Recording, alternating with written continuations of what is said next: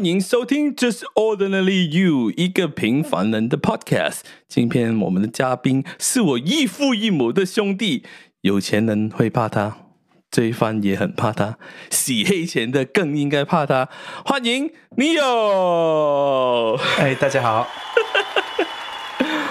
Neo，我们这一集呢将会聊一下洗钱 （Money Laundering），但是不是把钞票放进洗衣机里面洗。而是所谓的洗黑钱。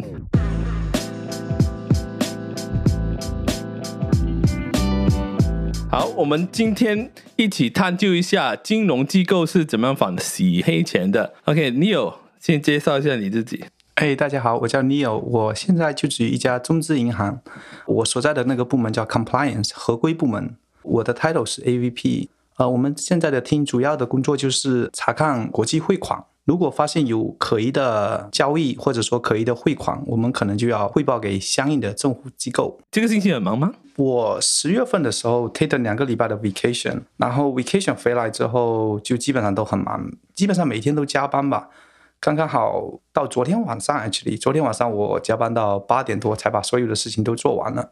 平常不会这么忙的，但是最近因为有几个员工辞职了，刚刚好是上个月开始做 project，所以所有的事情都堆到了一起。然后我们每个月都要赶 deadline，所以就需要不停的加班才能把所有的事情才能做完。不如先让我们破题一下，你可以用简单明了的方法跟我们的听众讲解一下什么是洗钱，还有什么是反洗钱。洗钱啊、呃，money laundering，其实它就是很多人就是把不合法的拿到的钱，然后经过一系列的操作，然后让别人觉得这些钱是合法的，这是最简单、最明了的那种解释。就比如说那些不合法的钱可以是非法所得，就比如说。你做了一些非法的事情，你卖一些毒品啊什么之类的，这些钱都是非法所得，也可以是你偷税漏税所得到的钱。就比如说，好多生意是现金的生意，他们没有把所得的收益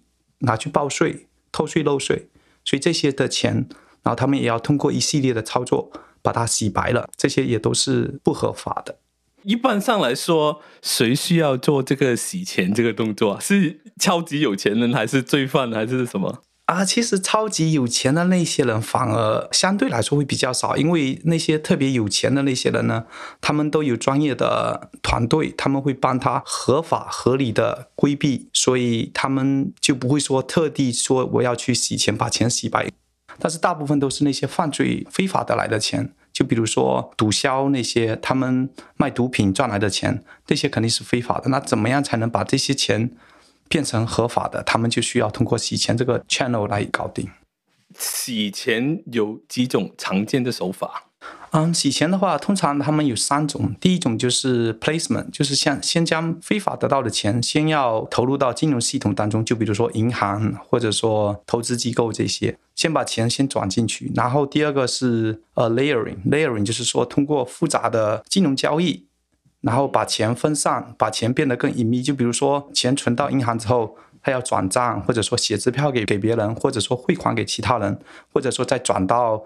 房地产这些就是呃 layering，然后第三个就是 integration。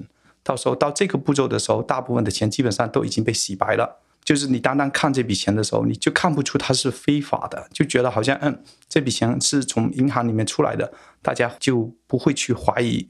举个简单的例子吧，就比如说我现在突然间得到了一百万非法非法的收益，对，那我要怎么办呢？我找二十个朋友吧，我说哎，你们每人帮我写五万块的支票。我到时候把现金给你们，嗯，然后现在我拿到了二十呃二十张支票，嗯，然后我把这二十张支票存到银行里面去，那现在钱已经到了银行系统里面了，那然后我也我在想，嗯，那我要怎么办？我可以把钱转到我的股票市场，那我就随便买一些股票，买价值大概一百万的，嗯，那我也不管输赢嘛，反正我的目的不是为了赚钱，但我是想要把它洗白了，我就先买买了，然后直接把它卖掉，就比如到时候我亏了十万嘛，那无所谓嘛，对不对？嗯。然后再把它卖掉，卖掉，然后再把这笔钱从股票呃 account 再转到我自己的银行 account。那现在有有记录在案嘛？是不是？你看到这笔钱是从呃股票 account 到我的现金？那用回你刚才三个步骤的 concept，第一个步骤 placement 就是先让亲戚朋友写支票给你，对吗？把钱存入银行。对对。然后第二个步骤 layering 就是要应该是做多一点不同的 transaction，譬如投入股票或者买什么资产。对。然后第三个阶段，刚才你讲的第三个阶段基本上就是说我在我把钱从股票市场。套现出来，再把它转到我的银行户口，然后最终再把钱拿出来。当你拿出来的时候，这笔钱基本上就已经，因为是有 record 在里面的，银行都可以查得到。哎，是从股票收益，就比如说，哦，你已经亏损，但是你这笔亏损的钱还是可以拿来报税的，还可以抵税的。所以基本上大家就会觉得这笔钱是白的了，就已经洗干净了。嗯。那在银行或者金融机构里面呢，你是扮演着什么角色？我觉得银行或者金融机构在反洗钱方面是起的很决定性的作用，因为那些非法所得的钱大部分都是首先要投入到金融机构当中，所以一家好的银行有着完善的 compliance，啊、呃，他们可以及时的发现这些交易，然后可以及时的上报给政府，所以可以一定程度上可以阻止呃犯罪行为。那实际操作是怎么样的？譬如说，你的部门呢，你的同事是要怎么样开始去调查这种有可能是洗钱的行为？嗯、um,，compliance 的话很大，它有好多不同的部门。像我们我们现在这个部门的话，我们是主要是查看呃国际汇款的，会有好多人，不同的人，不同的公司，他们汇款给其他的人或者其他的公司，我们会有个系统，然后会有一些 red flag 把它 detect 出来。然后就比如说，你可以看到一个人就收到好多不同的 individual 不同的个人汇款给他，每个人都是一万一万一万一万，然后这些都会被 detect 出来，然后我们就要去审查，去看一下这些 transaction，看他这些交易到底 make make sense。如果要是觉得有可疑的话，我们可能就要再 escalate 上去，然后有不同的部门再继续查看，然后。要是真的觉得可疑的话，我们就会申报给政府部门。你所在那个部门可不可以说是做第一步的一个 detection？呃，我们的话应该是属于第二步。第一步的话，应该就是前线的工作人员，就比如说银行呃柜台里面帮别人办业务的，比如说呃呃 teller 啊，他们你因为有人首先汇款的话，首先他要去银行去汇款，哦所以这些人要帮他们办理，所以他们是算第一个 level。他们有时候如果发现了，他们也可以及时的把这些可疑的案子 refer 给我们，然后我们再去查看，那也是可以的。那我们是第二个 level 了，相对来说，但我们查的时候是已经过了一个月了，因为我们没办法当场就查，因为这些的话我们要看上一个月的记录的。就我很好奇，我去存钱那个 teller，我不知道他的眼神看我是 他，他迟早会 refer 给你们还是怎么？其实对于那个 teller 来说，有没有一个该来说，如果有客人汇钱，他的那个金额到了之后一个数目，那就是一个 red flag，有这种指引给他们吗？嗯，现在政府都管理的比较严，比如说呃，大家都知道，如果超存超过一万块现金，通常。银行里面会填一个叫 CTR（Currency Transaction Log）。哦，这个我不知道，因为我没有一万块存。对，然后有的人知道，就比如说他们就会觉得，哦，我我我不想要存一万，那要不我就存七千吧，要不我就存八千吧。这种情况下，呃，Teller 就会觉得，哎，你是故意在逃避这个 log。其实填这个 log 是没有问题的，因为你存钱很正常，我们只是有义务要填这个 log。但是每一天政府都会收到好多这样子的 log。其实是没有多大的问题的，但是你这个举动的话，你是故意要逃避这个，反而就觉得很可疑。大家会觉得，哎，你这笔钱到底是从哪里来的？你为什么会怕？哦，反而是无事见有事，本来是没事的，正常的，只是我怕麻烦了填这个表格，反而会引起人家怀疑。对，然后还有的就比如说你要存好几万嘛，就比如说你要是有一个合法的呃 business，其实你每一天的收入。都很多，其实是没问题的。就比如说，你做一个洗衣房吧，就比如说每一天营业额可能有几千，但是你一个月下来就好几万这样子。但是有的时候，因为你都是现金 business，只要你都报了税，其实是合法的，所以你你存钱的时候根本就不需要担心。但是有的人，因为他们不理解，他们就有的是听别人这么说，然后他们就怕。就比如说，你要是有十万。其实你可以一次性存十万没问题的，但是因为你怕，所以你就变成了我，我要不我这样子吧，我每一天存九千，存个十一次就九万九，那其实是没事的，但是你看这些 transaction，你就觉得一直都是九千，就太过有规律。对，有规律，然后人家就觉得很可疑，为什么会这样子存，而且都是现金，所以就变成了此地无银三百两这种感觉。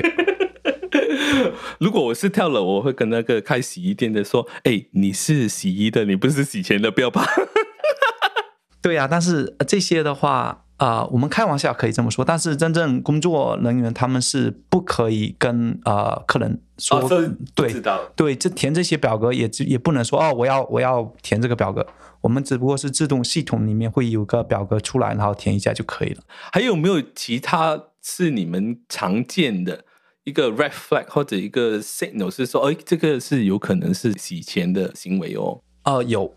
我们会查一些 transaction，就比如说是公司对公司的，然后都是在高风险国家或者地区，就比如说你从呃阿富汗汇款到南美洲墨西哥这样子。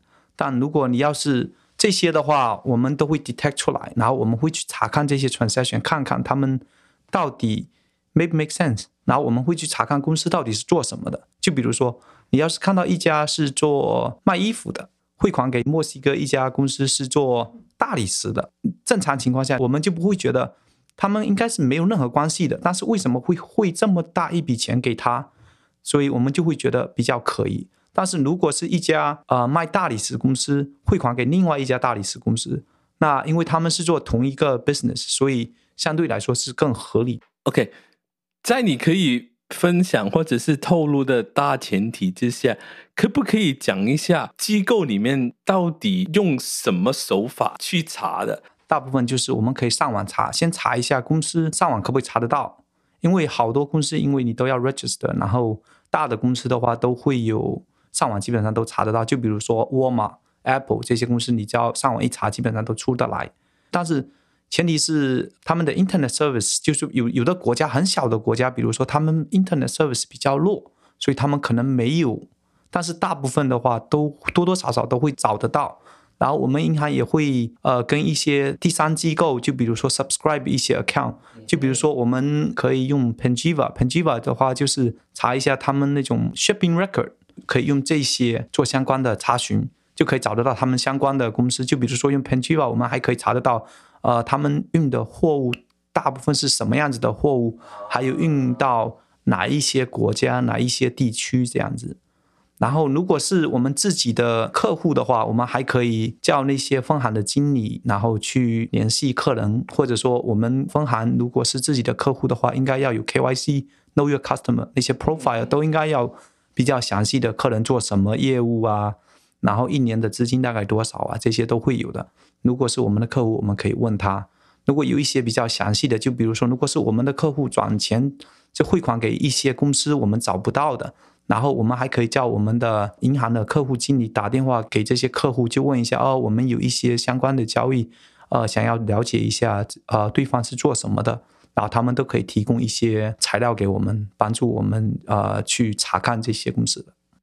哎，刚才你说到哦，如果有发现到这种洗钱的。可能行为或者是嫌疑的话，你刚才有提到说银行会通报，到底是需要通报到什么机关的？我们现在呃就要 report 给就是 FinCEN，然后我们都是呃 electronically 直接填个表，然后 forward 到呃 FinCEN 那边。FinCEN 的话就是金融犯罪执法局，英文是什么？呃 FinCEN，F I N C E N。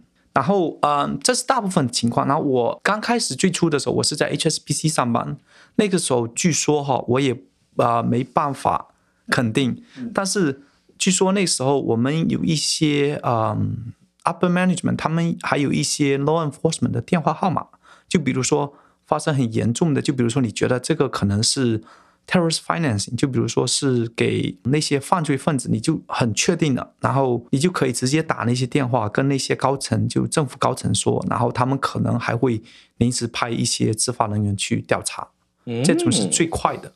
嗯，说到 HSBC 的话，因为这是我第一份工作，刚刚进去的时候，然后 training 的时候，他们就给我们放了一些 video，那个 training video，那当时因为 HSBC，呃，在零七年的时候，其实被政府罚款了，罚了一点九个 billion，billion billion 大概十十亿，对对十亿。但那个时候被罚了一呃 one point nine billion 是十九亿美元，十九亿。对，在二零二零一七年的时候，哇，要犯什么错误才被罚这么大？呃、对，对我我们那个时候嗯，就看 video 的时候也是非常的震惊。然后那个 video 上面说是 HSBC 在法院上哦，他们被告了，是被告洗黑钱。那个时候，呃，HSBC 在法院上就承认了，就是说帮墨西哥那些毒枭洗黑钱啊，对，在在法院上承认了，然后就接受了这些罚款，然后还接受了嗯、呃、政府的管理，然后他们要要用五年的时间来整改那些合规。我后来加入的时候就已经开始了，我后来离职之后，就最近几年嘛，他们已经都整改好了。嗯，HSBC 被罚了一点九个 billion，这其实只是一小部分。好多银行都有被罚款，就比如说中国农业银行也被罚款了两百一十五个 million，在两亿一千五百万，也是因为合规不合格。对你来讲，以你的认识，在这个行业里面最大的洗钱丑闻是什么？我个人觉得 HSBC 能够在嗯法院上承认自己帮墨西哥毒枭洗钱是已经是非常震惊的了。那个时候罚了一点九个 billion，其实是非常大的。但是后来又陆陆续续有好多家银行被罚款了，就比如说法国的 BNP，它罚款了也是也是超过 billion 的，但是具体几个我好像印象中应该是可能达到十个 billion。嗯，然后呃，Deutsche Bank 也有被罚款，有好多家银行。然后我之前还在一家呃意大利银行，他们也被罚了 over three hundred million，大概三亿多。反正陆陆续续都有好多银行就是因为合规。要么不合格，要么不完善，或者说存在着一些可能的犯罪的嫌疑，然后就被罚款了。但是这些罚款也是对方就承认了，就说我我的我的合规不合格，我的金融机构一些部门不完善，所以承认了，他们才可以给你罚款的。这个是承认所要接受的一个罚款。那我想说，会不会有一些不承认，继续打官司，然后官司输掉，不是要被罚更惨？啊，会有这种的。就比如说，他们不是说政府机构，不是说一进来就说哦，我要罚款，他们肯定是要先要查看一下。就觉得呃，我们因为呃，银行的话，每每一年其实多多少少政府机构都看一下嘛，对不对？看一下你有没有一些违规的行为。嗯，所以而且银行自己内部也有那种呃 risk 啊、management 啊、internal audit 啊这些，他们都要查。如果要是有一些违规的，他们都要整改。那政府部门也也会进来，然后查看一下。要是发现了问题，他们没有说马上要求你罚款，就他们会给你一些指引，就说哦，你这些东西不是非常的完善，那需要做一些整改，然后他们会把一些整改的内容，然后然后 forward 给你们。哦，collective action plan 这样子。对对，然后银行的话就就需要通过一段时间去把这些有问题的，比如说给你三十天、六十天、九十天，你们要去把它改好。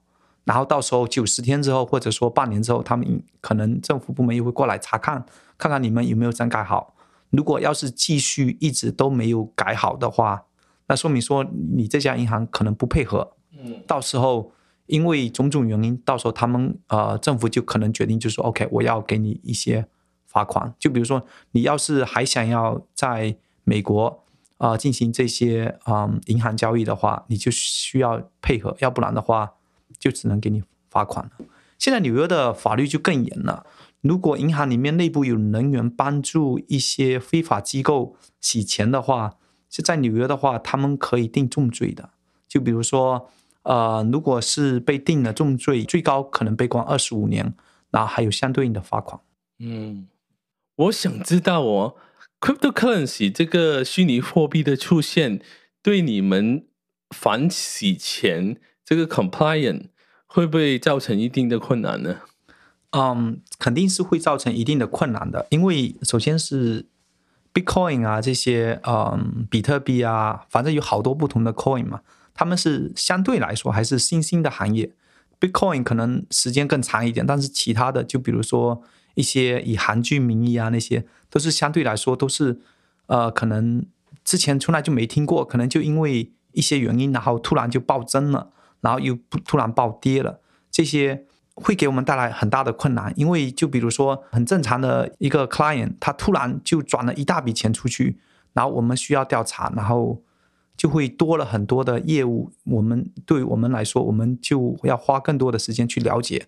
然后因为是新兴的行业，然后他们很多 regulation 不是非常的完善，所以就会给一些不法分子有空子可以钻。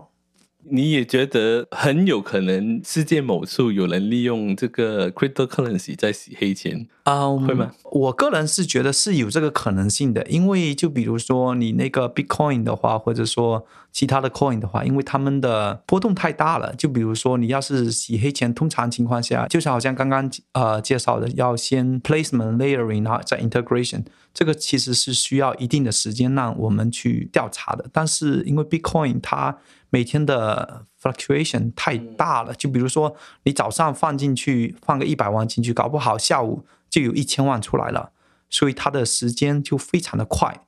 然后，而且因为好多人都是通过上网自己搞的，然后上网有的时候他们的信息不全面，就比如说我们呃，通常传统的银行机构，比如说一个客人想要开个户口，我们需要知道。KYC Know Your Customer，就比如说你的你的职业在哪里工作，收入是什么样子的，这些我们多多少少都会掌握到。但是好多地方，就比如说他们可以在其他的国家登录，然后建造一个 account，这些资料有的时候都没办法呃 verify 的，所以都会有一定的难度。OK，明白。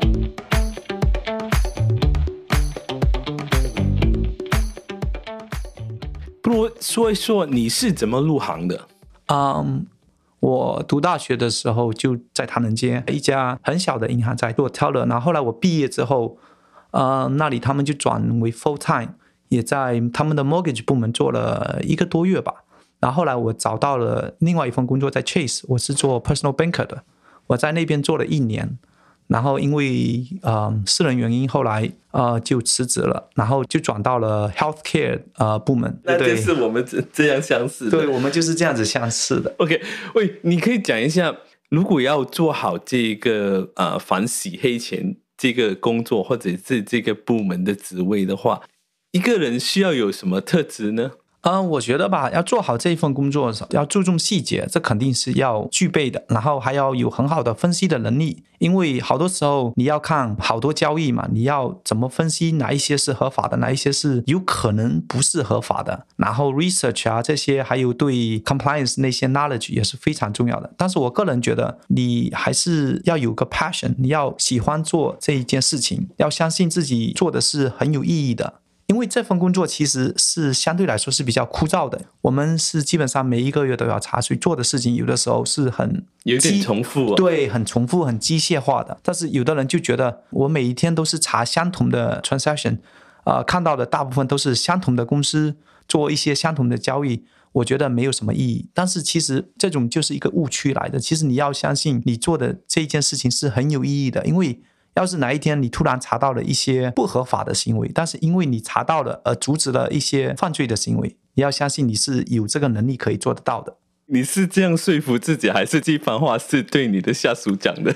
我更愿意去相信这个理论的，因为我之前在 HSBC 上班的时候，我们另外一个厅就因为做了一些很详细的调查，而找到了可能是犯罪的行为。那件事情，他们也及时上报给政府机构，他们也派了一些探员去查看，据说是有阻止了一些事情发生，所以我是更愿意去相信这件事情的。也对啦，毕竟如果那一份工作是有使命感的，就算一个很单调、很枯燥的一个工作，你也是觉得有乐趣在里面。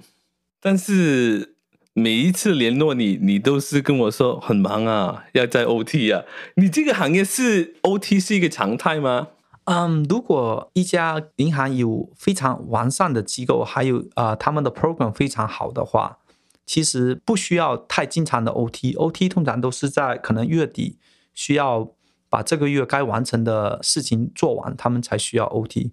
我入行到现在已经有五年多了，我基本上以前是做 consultant 的，所以都是在一些有问题的银行，所以他们需要整改，因为就是政府给了他们一些。整改的需求，他们需要大规模的整改，所以他们会有好多的问题。所以我们那个时候去工作，基本上都是有好多的 OT，所以非常的对不起你那个时候找我，基本上都是说呃没空。哎，可以讲一下 consultant 跟现在 full time 在一家银行里面有什么不一样吗？Consultant 的话，它基本上就是临时工，然后 full time 的话就是有 benefit 的，就比如说你有 health、有 dental，然后还有 vacation。如果你生病了请假也是可以的。但是 consultant 的话，就是因为你是临时工，没有合同在身，如果你需要请假，你是可以请假的，但是你请假那一天你是没有 pay 的。而且你本身是没有保险的，他们那些公司不会给你保险的，所以你要是生病了，你就比较麻烦。Oh. 我做 consultant 的时候认识了好多特别喜欢做 consultant，因为他们的另一半他们是有、uh, 是 full time 的，所以他们的保险都可以 cover 住。还有就是做 consultant 的话，因为他们是临时工，就可能是 project base，所以有的时候他们付的 hourly rate 可能相对来说会高很多。Overtime 的话，它肯定就是有一点五倍，所以很多 consultant 都是非常喜欢，或者说就尽量的能够多 overtime 就多做 overtime。哦，那总结一下，就是 consultant 是不是虽然福利相对比 full time 的少，但是它的 base salary 它的底薪是相对较高。对，然后 full time 的话，因为就更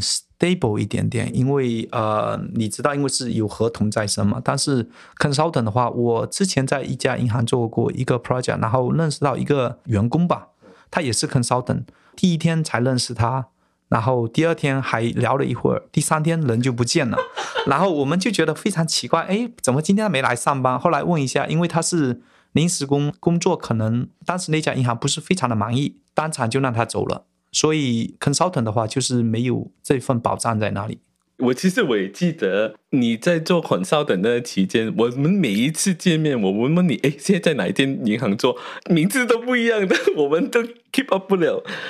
这个行业你做了五年，现在你的职位已经是 AVP，但是不可能每一个人做了五年都能成为 AVP 的嘛，对吗？那我就很想知道 AML 这个行业里面 career advancement path 从什么做起？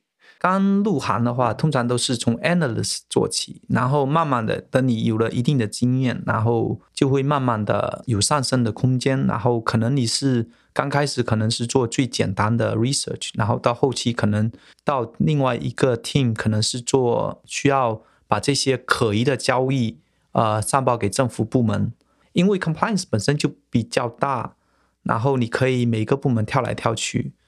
但是，当你做到一定的时间之后，还是会有上升的空间。但是，不单单是 compliance 啊，其实每一个行业其实都是这样子的。当你越往上爬的时候，其实就是一个金字塔。因为到最上层，其实通常都只是一个职位。就比如说，每家银行 CEO，你就最多就只是一个。所以，当你爬到一定程度的时候，你通常都会觉得，呃，我已经爬到了顶了，已经爬不上去了。那这个时候怎么办？但有的人就说哦，那我可以继续进修，就比如说再去读书，再去学一些相关的法律法规，然后让自己更充实。当你学到更多的知识之后，才可以继续往上爬。但是还有一个就是，我也认识到一群人，就比如说他们对呃爬到 management 做 man 做 manager 没有任何的兴趣，因为他们个人是不喜欢去管理人员的，因为其实有的时候管理人员是要花很多时间的。所以他们更喜欢去做 analytical 的东西，就比如说做 research，去查那些 case。有的，比如说他们做大的 case 很有趣的，就要查好多不同的东西，所以他们更喜欢做这些。他们就不在乎往上爬，他们就更希望的就是说，我们的 team 可不可以给我更难的 case 去做？哦，我也认同你刚才讲的话，因为毕竟你看现在公司的结构。越往上，越是一个 management 的一个职位，你越需要去管人，对吗？啊，对的，对的，就好像我现在这样子，我们的 team 加上我有十个人，除了我日常的工作的话。我还要 manage 他们，还要 make sure 他们做的 number 啊，还有 quality 都到位，还要看一下 make sure 他们对自己现有的工作环境是相对满意的。要是有什么不满的话，我还要及时的去了解。就比如说他们需要 take vacation，比如说辞职了，我需要找 replacement，这些还要去做 interview，这些其实要花好多时间的。我其实我个人更偏向于去做 research，但是因为职位上需要我去做这些事情，所以我是要把我的精力分出来去做这些事情。所以我的目的就希望我的 team 能够更 stable 一些，每个人工作可以在相对平和的环境里面做一些大家都喜欢做的事情，这样子。那其他时间大部分你的工作范围是做什么的？我的话，因为我们银行的 compliance，因为业务不是非常的多。虽然我是 AVP，但是我还要做到其他 analyst 做的事情。就比如说，呃，我们现在做的，就比如说 analyst 要查那些汇款，然后他们要写 report，然后 report 呃给 QC，QC 的话就是要查一下那些 report 写的东西都是对的，没有错误的信息写在上面。然后我大部分的工作就是做到 QC 的这份工作，要查一下他们，make sure 他们做的写的东西都对。然后把一些可疑的，或者说如果他觉得是合法的，就是说正常的交易，他们也是需要写 report 的。那我要确定这些写的都是充充足的。嗯嗯，就是你扮演这一个把关的一个角色在。对对对。那关于这个行业的，我们就聊到这里。好，聊一下你的成长，好不好？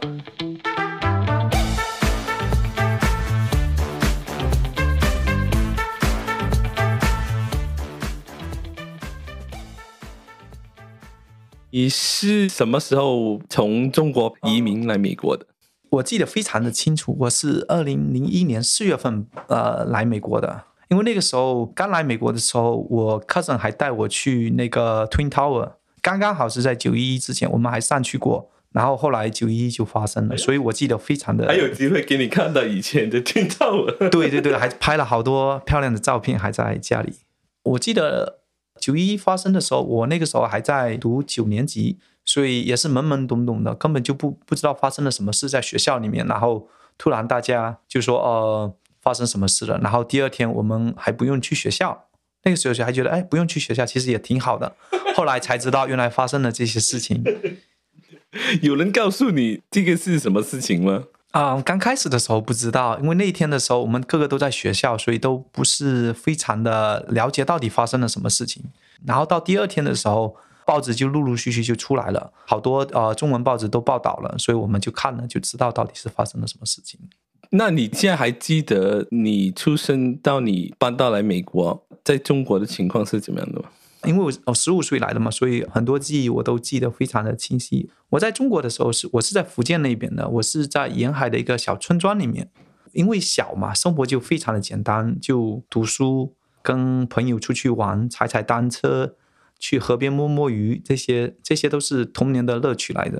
所以这些我都记得非常的牢。啊，还有在中国也有一些朋友，但是现在已经也好多年了，陆陆续续可能呃偶尔会联系一下。但是现在就比较少了。你觉得你来到美国，有没有感受到很多人对福州人都有一个刻板的印象？我们所谓的 stereotype。嗯，其实是有的。但就比如说我自己对福州人也有一些 stereotype。我觉得我爸妈就比如说他们的一种生活态度，那我就觉得很不可思议。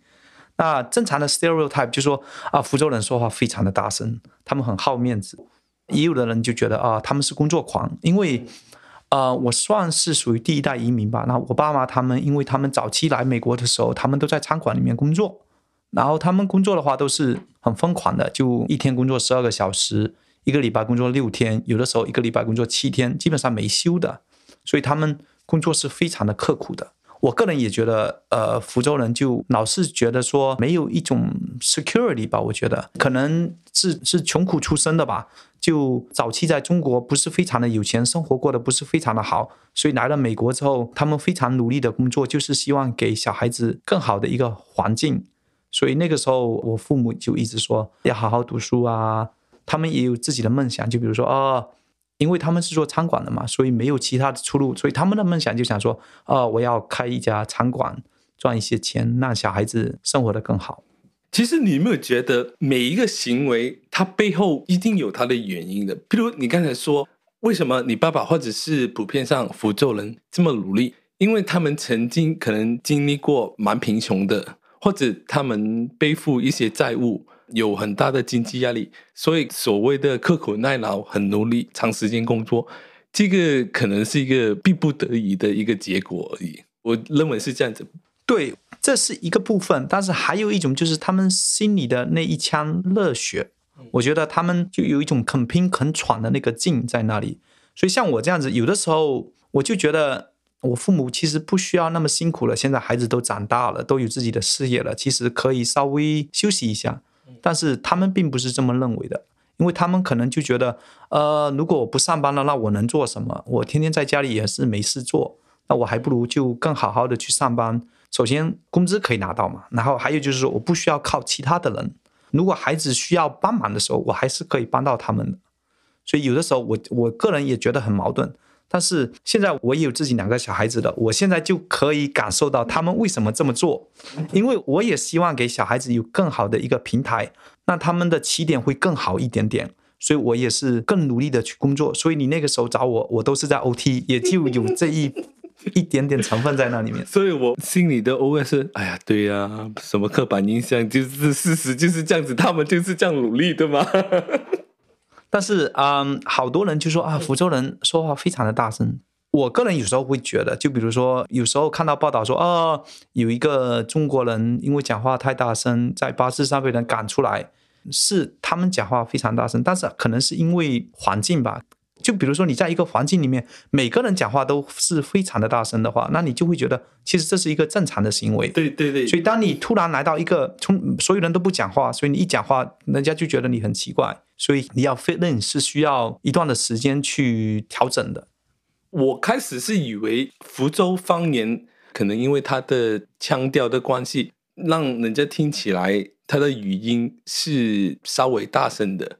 我觉得也有一小部分是这样子的，还有一点就是你听起来完全不明白他在说什么，你就觉得是噪音，所以就觉得非常的奇怪。就不是一个语言你是可以 process 的，你听不懂的声音就变成说啊，这很吵很噪音，可能就没有留意到他讲话的内容，反而是留意到他的声量到底是有多大。对，但如果就比如说，如果两个人都是用英文在那里吵闹，但是你知道他是他们在吵架。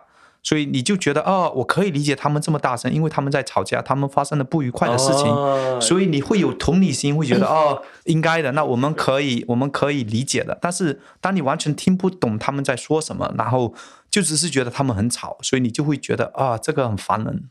我觉得可能你听得懂那语言的话，你会 focus 在它的内容，不是 focus 在它的声调或者是它的分贝有多大啊？对对对，啊。另外一个刻板印象就是爱面子，什么回事？对啊、呃，福州人是非常的爱面子的。就比如说一群人去吃饭，然后你就会经常看见他们都要真的去付钱，就是要请客。其实我觉得没必要嘛。就比如说大家一起出来相聚一下，是很开心的一件事情。AA 也可以，谁请客都可以，只要事先说好了就可以。但是他们通常都是没有说，然后吃饭吃吃到一半，然后有的时候你就会看到突然有人起起起来，然后想说干什么，结果他就偷偷的跑出去付款了。很遗憾，这些事情没有在你有身上发生，不然的话，我常常找他吃饭。所以我经常 OT 也是有原因的，找不到你有吃饭，没人买单。还有。如果大家有出席过福州人的婚礼的话，大家就可以知道那种呈现方法，能够说是爱面子的一个表现吗？一定程度上可以说是爱面子的，但是还有一个就是他们的习俗就是这样子的。呃，你也参加了我的婚礼嘛，对不对？就感觉很很心仪，对不对？就看到结婚的两个人在台上，他们自己办自己的事情，然后一群宾客在下面自己聊自己的，然后看上面表演，就好像在看表演一样，而不是参加婚礼这样子。有，有，有点这样子的感觉，就是台上发生什么事情，你自己来讲。他们就想要告诉亲朋好友，就说哦，我们收到了好多的祝福，比如说我收到了好多的祝福，from 我的爷爷奶奶、我的叔叔婶婶这样子。然后因为他们会给见面礼，然后他们都要播出来，让别人知道哦，这对新人是非常幸福的。其实本意是非常幸福的一件事情，因为现在就变成。大家都在攀比，然后就觉得哦，他给一万，那我我结婚那我我的亲戚也要给我十万八万这样子，就变成了有一一种心态，让人忽略了幸福这件事情。这个红包的金额是要在台上里面念出来的。哦，对对，结婚这些礼金啊，这些都要报出来的。其实我个人觉得低调点是好事来着。还有当天晚上那个项链，如果你是新娘子的话，你的脖子要硬一点，不然的话，这种事情的话，其实要看你怎么想啦。你想想，戴了那么多金链子，如果是我的话，我想每天都戴这么多金链子，是非常幸福的事情。你为你是 hip hop 歌手，你要戴这种珠项链？哎，我要向你求证一下，有没有听说过亲戚朋友是珠项链回来的？嗯，是有的。因为就比如说，有的亲戚朋友不在美国，比如都在中国，那拜见这些事情，他们是还是需要做的。但是因为他们因为本人人不在美国，那没办法把这些项链给新郎新娘，所以他们有时候就会去租一些，先表示一下，录个影，然后祝福一下，然后到后期新人回中国的时候，他们还会另外再给他们的。哦，所以那个是 ring check 来的啊，基本上就是这样子，之后才会兑现。然后，然后新人可以拿着 video 说：“哎，我有我有证据在那里的，所以他们是跑不掉的。”OK。所以你还记得你刚来美国的时候，整个纽约是怎么样的吗？刚来的时候，我是住在八大道的。那个时候，零一年的时候，还不是非常多的华人。我记得以前我是住在三十九街那边的，然后去买菜的话，我们要走到六十街或者五十七街那边，要走大概二十到三十分钟吧。我们大部分还是坐地铁去唐人街。然后那个时候买菜的话，也是。很不一样的一种感受，我觉得那个时候，因为卖菜的基本上都是讲广东话比较多。所以你要是不讲广东话，或者说你讲国语，那有的时候人家就会不耐烦，不耐烦。对，现在刚好相反哦。对，现在因为更多的人移民来美国了，现在八大道就好像一个唐人街。以前的话，就唐人街就是在曼哈顿那边就一个。现在的话，你可以看到法拉盛有一个，呃，唐人街有一个，八大道有一个，呃，十八大道那边也有一个，陆陆续续好多地方就有好多华人聚集在那里，更多的福州人移民出来，所以现在好多买菜你讲国语是非常的方便的。你这样讲就可以看得出整个纽约市的移民的历史，因为据我了解，很早期可能八十年代中，唐人街不是讲广东话的，是讲台山话的。然后再过一阵子，粤语就是广东话比较流行。对，然后近至十几年是所谓的普通话华语，整个转变是这样子的。对对对，这其实就是一个呃纽约的一个缩影吧，我觉得，因为早期的话他们是来美国修铁路的，所以他们就聚集在一个地方。那个时候唐人街也是非常的破败的。对对对，非常的破败的。然后后来慢慢陆陆续续更多人移民过来，就有一种 migration 的感觉吧。就好像我现在是住在 Staten Island 嘛，这几年 Staten Island 就好多陆陆续续就有好多华人搬到 Staten Island。嗯、就比如说你在 Highland 那边就可以看到好多中国的餐馆啊，都开、嗯、都开起来了，因为有这个需求嘛。然后你也可以看到好多之前的屋主把房子卖给中国人，他们就慢慢的就移居出去了，到另外一个 state 里面去了。就好像我之前那个屋主，他们把房子卖给了我们，然后他们就搬到了 Arizona 那边去了。然后我认识我的邻居，他们有的就搬到了 Florida 下面去了，那还有的搬到 New Jersey 那边去了。就好像有一个族群呃迁移进来，然后就会看到另外一个族群就迁移出去。就会有这种感觉。哎，我觉得这个话题很 interesting 啊，可能要做一集去讲一下这个纽约市的移民整个历史是怎么来的，然后族群在五个区里面是移民的人口啊，或者讲的语言，哇，这我觉得这个还蛮 interesting 的。对啊，我觉得我见证了八大道的崛起吧。哎，讲起这个，你记得有一次我们等地铁，有一个看样子应该是属于讲西班牙话的人。他跑过来跟你说：“I know which stop you go。”对，也算是一个 stereotype 吧，因为他们就自动的会觉得，哦，呃，你是中国人，你可能就是要去这个地方，挺霸大道那个站。对对对。然后我记得你没有回他，你跟我说，我也知道你去哪个站了，啊，就是 Fourth Avenue。我们族群居住的方法呢，大家都有很明显的分布的。对对对，因为特别是对于一些刚移民来的人的话，在八大道是非常的方便的。因为首先你英文不是非常的好，然后八大道的话，你就可以给你带生活上带来很多的便利。就比如说你买菜，你需要办任何的事情，都可以在一个小小的社区里面啊、做到。其实这是非常好的事情，但是同时也会阻碍到一个人的发展，因为当你太 heavily rely on 这件事情上面，你就因为就变成是你的 comfort zone 了，然后你就不想要去尝试一些新的事情，就比如说。呃，我爸妈来了这么多年了，他们都不会英文，因为他们在他的 mindset 里面，他们觉得，呃，我不需要英文，我住在这个社区里面，我所有的事情都能办得到。如果我需要英文的话，我可以找我的孩子，他们可以帮我，所以他们就一定程度上面就失去了这个进取心。所以我个人是觉得是好事，但是。要看你怎么把握。如果你把握的好的话，其实是非常好的。但是如果你把握的不好的话，你会失去一定的优势吧？我觉得。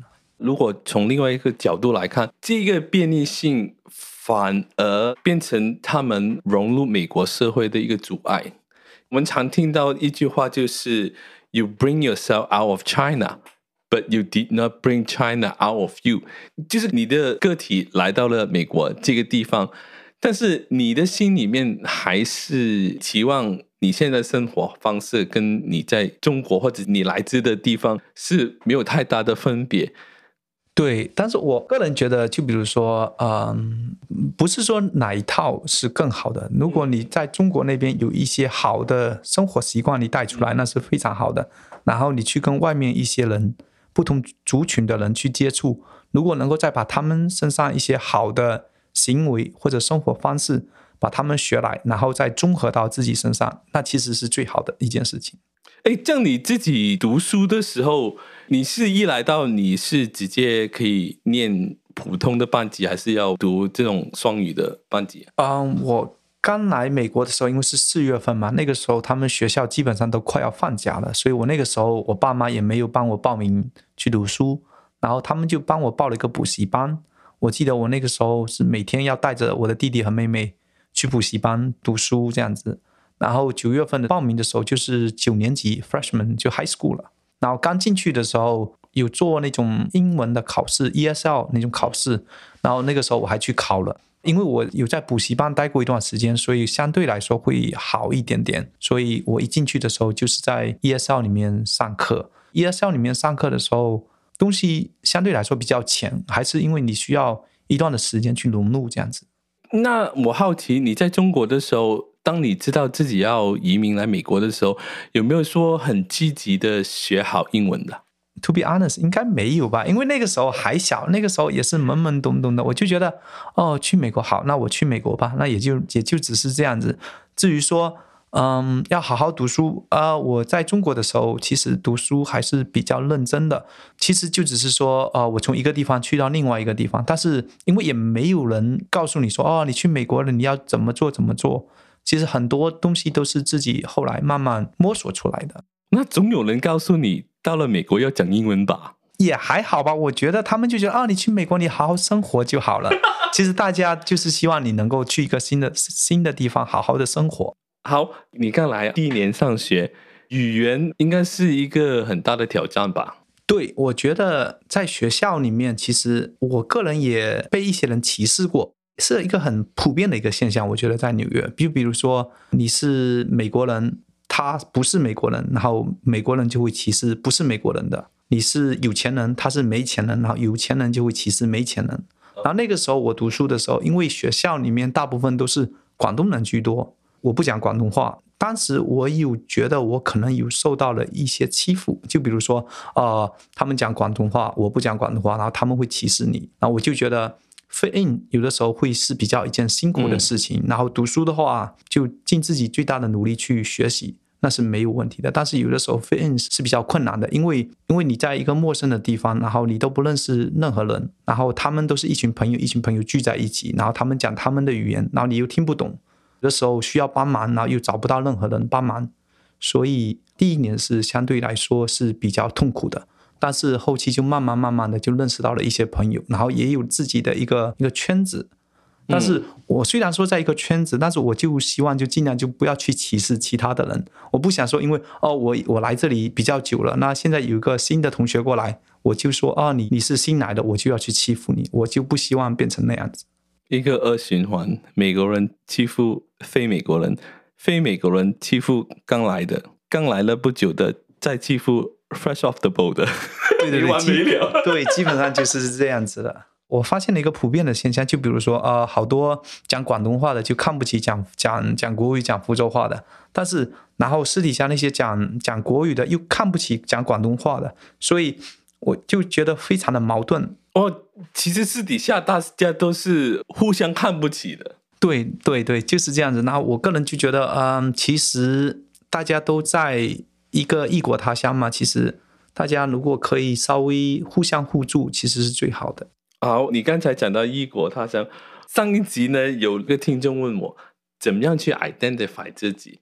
那这题我也想问你，到这个时段你在美国生活了超过二十年，你怎么样 identify 你自己？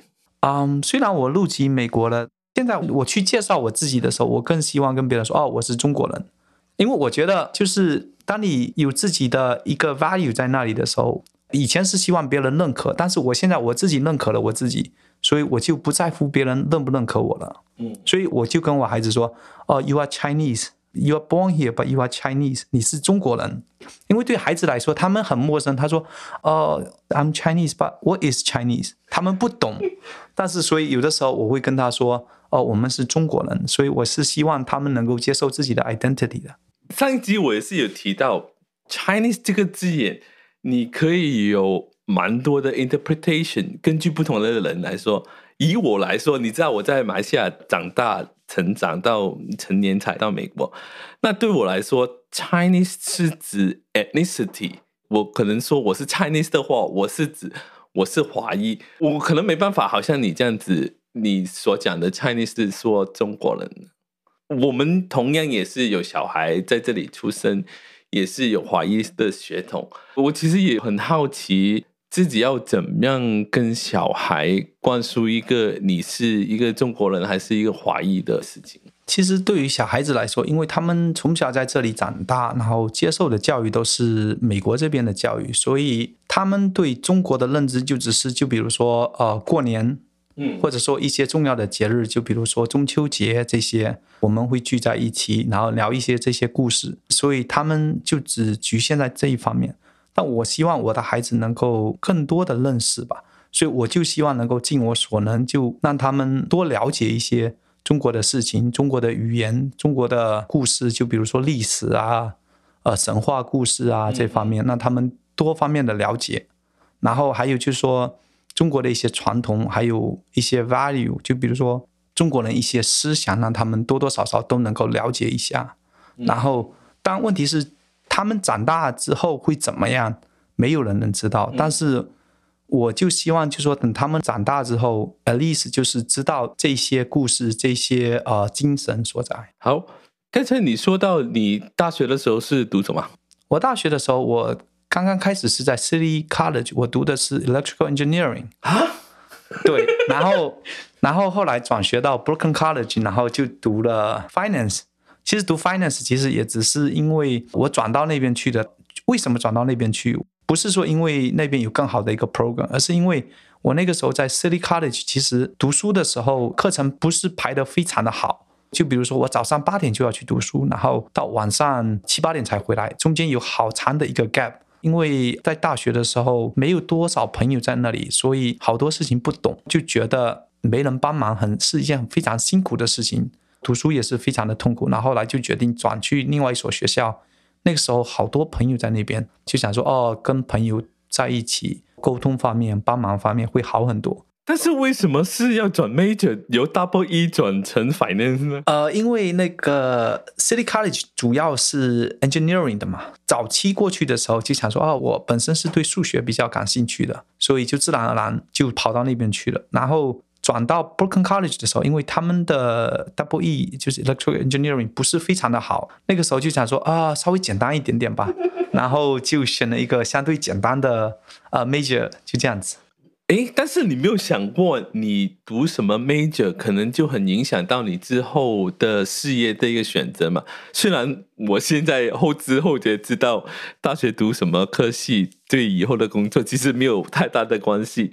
那当时候你是怎么想的？你从 double E 转成 finance，那你的工作那个志向可能会要改变的。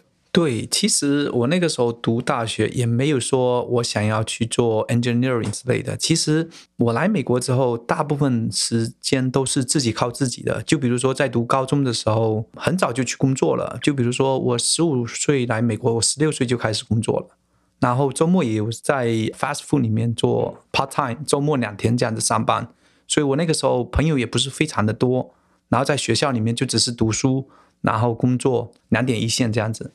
读什么大学？就比如说申请 financial aid 这些我都不知道。其实那个时候，如果我要是有一些人帮忙的话，可能我就不会去 CUNY 了，我可能会去更好的学校学不同的东西。因为那个时候我读书的时候，我就想说，读大学我不想要去借钱，我只想说用最小的钱啊、呃、去读大学。因为那个时候经济压力也比较大，呃，就我爸爸一个上班嘛，然后三个小孩子，我不知道可以申请 financial aid 可以申请。一两万这样子，后期我才知道，我有个朋友去了 Stony Brook，然后我们聊天的时候才知道，哦，原来他其实就只是每年付了一两千块钱。嗯，OK。我的印象当中就是说，如果你要是去，比如说去 SUNY 去 private，我自己觉得可能每一年要付好几千或者上万块，那四五年下来要背负五六万的债务，所以我个人是不希望这样子的。那个只不过是你当时候因为。不知道，其实是有这么多资源可以帮忙的情况之下，对，就是因为我来美国之后没有得到好多的信息，帮忙的人也少，所以认识的人也也少，所以这就是我的 disadvantage。我个人觉得，如果那个时候要是知道更多的这些信息的话，我的生活轨道可能会非常的不一样。后来读大学也是一样的，就比如说没有人告诉我在学校里面怎么过你啊大学的生活。看到后来后期好多人参加了什么 club 啊，啊学生会啊什么，我这些都不知道。那个时候，因为我读大学的时候，我还打了两份工作，因为一在银行就开始工作了，还在 Subway 里面上班，Subway 就 Sandwich Restaurant 里面做 full time 读书，然后再打两份工作这样子，基本上生活是自给自足了。但是因为你太忙了嘛，你的生活的圈子就小了很多，所以读大学应该懂的东西我都没懂，所以后来我就转学了。转学了，其实我就想说，哦，先拿个大学学位就好了，也从来没有考虑说读完大学我想要干什么。那个时候也也没有往这方面去想，因为也没有人告诉我。比如说读大学读到第三年、第四年就开始说去一些公对去公司做 intern，那些我都不知道。我那个时候都在忙着工作。哎，我记得你跟我讲过，你的家人是曾经反对你上 college 的，对吗？对，其实我爸妈他们，因为他们就想说，因为好身边的人很多都开了餐馆，然后他们也想说啊，我想要自己开餐馆吧，我希望能够有自己的餐馆，然后可以赚一些钱，让孩子生活更好。但是我个人觉得餐馆只是一条出路，但是如果我读了大学之后，虽然说我读完大学有可能就说找不到工作，可能回去做餐馆，但是让我有更多的选择。就比如说餐馆就不会是我唯一的一个选择，我可以去找其他的工作都可以。但是那个时候他们就有可能不是非常的理解。那个时候他们经常说：“你看吧，这个打工的，你看他们读书读了四年，读大学出来的，还不是在餐馆里工作？那你为什么要去读大学呢？”但是他们的 mentality 是不一样的。但是我个人是觉得我还年轻，我不应该生活上就只能走这一条路。我希望我的人生有不同的选择。我可能要帮你的父母平反一下，我觉得他们的出发点是好的，只不过他们的眼界就是这么宽而已。他们所认识的可能就是在餐馆行业，他们所看到他们生活发生的成功的例子，就是开个外卖餐馆。好像你刚才所说啊，读完四年的 college 还还不是回去做餐馆，但是可能有千千万万个读完大学凭着大学学历，在生活上得到改善，对吗？对，其实早期的时候我也非常的不理解，但是到后面。长大之后吧，我个人觉得就觉得可以理解他们的良苦用心。其实他们的目的其实就是想说，哦，我们做餐馆可以赚更多的钱，这样子你以后的生活相对来说会更轻松一点点。但是因为他们那一辈的思想跟我们那一辈的思想其实还是会有一点点不一样的，就好像我们现在的思想跟我们的孩子的思想肯定也是会不一样的。在他们的出发点是把他们认为最好的东西是给我们的，但是我们的想法不一样，所以就会觉得你认为最好的东西，其实在我们这里其实不是最好的。嗯嗯，OK，好，刚才我们 Off Mic 有讲到，到底你有平常空闲的时间是做什么的呢？你讲你 have no hobby。读书的时候吧，其实我最经常的就是跟一群朋友去打篮球。那个时候是最快乐的。后来读大学，大学毕业之后，然后各个打球的那些朋友，大部分都去工作了，所以就很少聚到一起。然后后来就开始跑步，有一段时间跟 Kenny 一起去跑步，然后他还一直鼓励我参加跑马拉松。然后在他的蛊惑之下，我我居然啊、uh, sign out 的啊、uh, half marathon。然后因为工作一直 OT，所以也没有时间去 practice 吧。然后。快要开始比赛的时候，然后 Kenny 就一直催我：“哎，你快点去 practice 啊！你不 practice 怎么跑啊？”我也不知道到底是怎么 practice。后来就硬着头皮上了。然后跑的时候，一路跑一路在想我要不要放弃。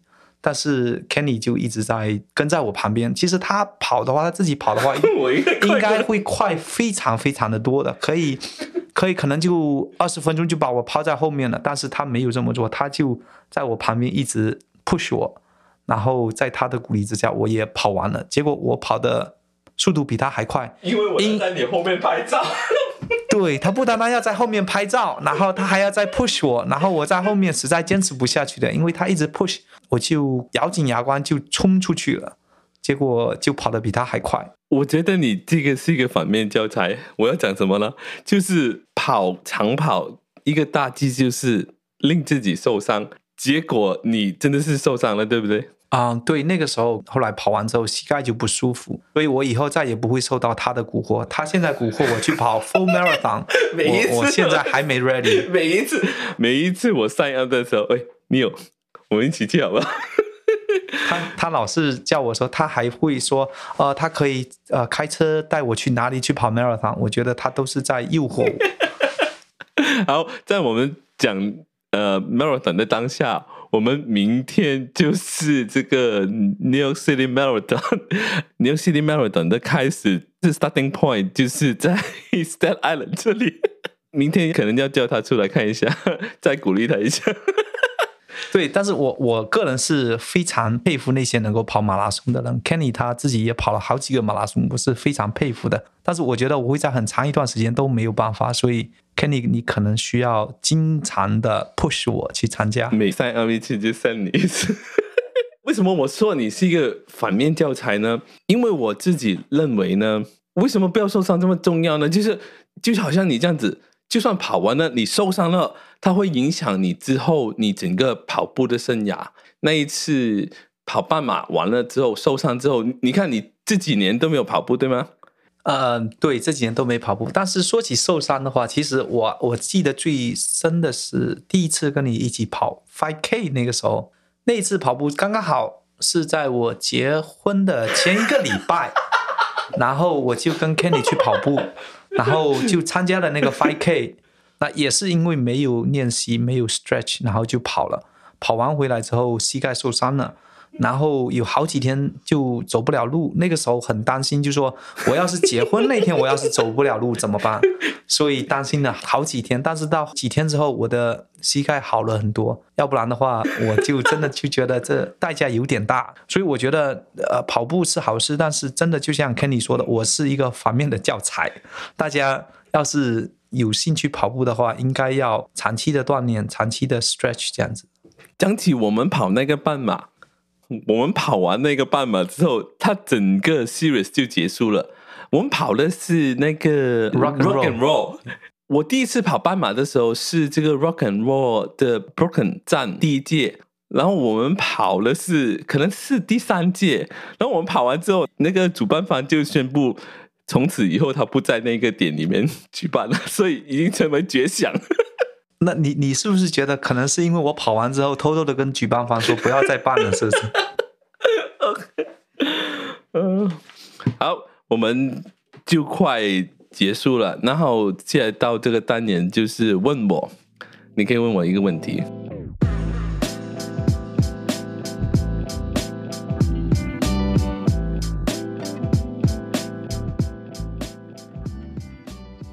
我要问你，这个 podcast 你会一直坚持做下去呢，还是说这只是你的一个兴趣爱好而已？然后可能说，呃，做了一段时间之后，然后可能又发展了一些新的兴趣，然后就把这个兴趣放下来了。我没没看得这么远，我大概会想一个月之内的内容。那只要我做完了一个月，那我再看下一个月，就是所谓的一步一脚印吧。我不可能现在去想一年过后。我的订阅率，我的听众人数是多少？不是说没必要，只是那些不是我能够控制到的。我可以控制到的事情是什么呢？我下一集我要做什么的内容？那要什么有一些新的尝试可以放下去？那可能再远一点啊，下一集可能可以约到什么人？我们要讲哪一些话题？在整个呃呈现的方式有什么可以改进吗？还是有？更多的不同呈现的方法可以尝试一下。我觉得我自己这个人呢，如果我有一个想法的话，在它的成本不是很高的情况之下，不知道为什么我一定要去把它从零变成能够呈现出来。我刚才说的成本不是很高，它可能花我一点时间，大部分的器材我都是有的，所有的剪辑的 skill 或者 Photoshop 或者影片的剪辑，这些我本来都会的。那对我来说，要去把这个就是 Ordinary You Podcast 这一个 idea 呈现出来，其实我要付出的代价其实不是很高，我不用辞掉我的全职的工作，对吗？当然，我只需要可能刷一下人情牌，请你有这种好朋友来讲一下不同的话题而已嘛。这个都是在我的能力范围里面的，是用一个呃稍微。低的一个代价就能够完成的事情，我不想说，我空只有这个就是 ordinary you 的一个 podcast 的概念，而不去实现，不知道我可能以后就很后悔说，哎呀，为什么当初我没有做这个 podcast 呢？就算这个 podcast 可能你这一集出街之后就没了，那又怎么样？对我来说很重要的就是把我想到的一个 concept 呈现出来，execute。其实只要。在我能力范围里面，我坚持去做，其实就可以了。就好像我觉得跑马拉松真的是能够很切实的让我体会一些东西，就是你的脚步，你就是不要停，一步一脚印，你的左脚出，然后右脚出，你只要你不停，你总有一天会到终点的，对吗？每一步就代表可能我做每一集每一次剪辑，右脚处就是下一集的 planning 是怎么样？我觉得就这样子。对，所以我个人是非常的佩服你的，而且所以我也很替你开心，因为在你的心中，你经常会有一份坚持在你的心中，然后去做每一件事情。虽然有的时候要花好多的时间，但是我觉得你从中得到的乐趣比你流的汗水更多。虽然。有的时候是非常的辛苦，就比如说你邀请我的时候，我其实也是非常的害怕，我怕把你这个 podcast 给搞砸了。但是因为你的一份坚持，所以我觉得值得帮忙的。我其实我个人觉得，因为像我这样子，因为嗯早期都是工作工作 OT，然后其实没有太多的爱好跟兴趣，所以当我看到你可以做自己喜欢的事情，自己热爱的事情。其实这是一件非常幸福的事。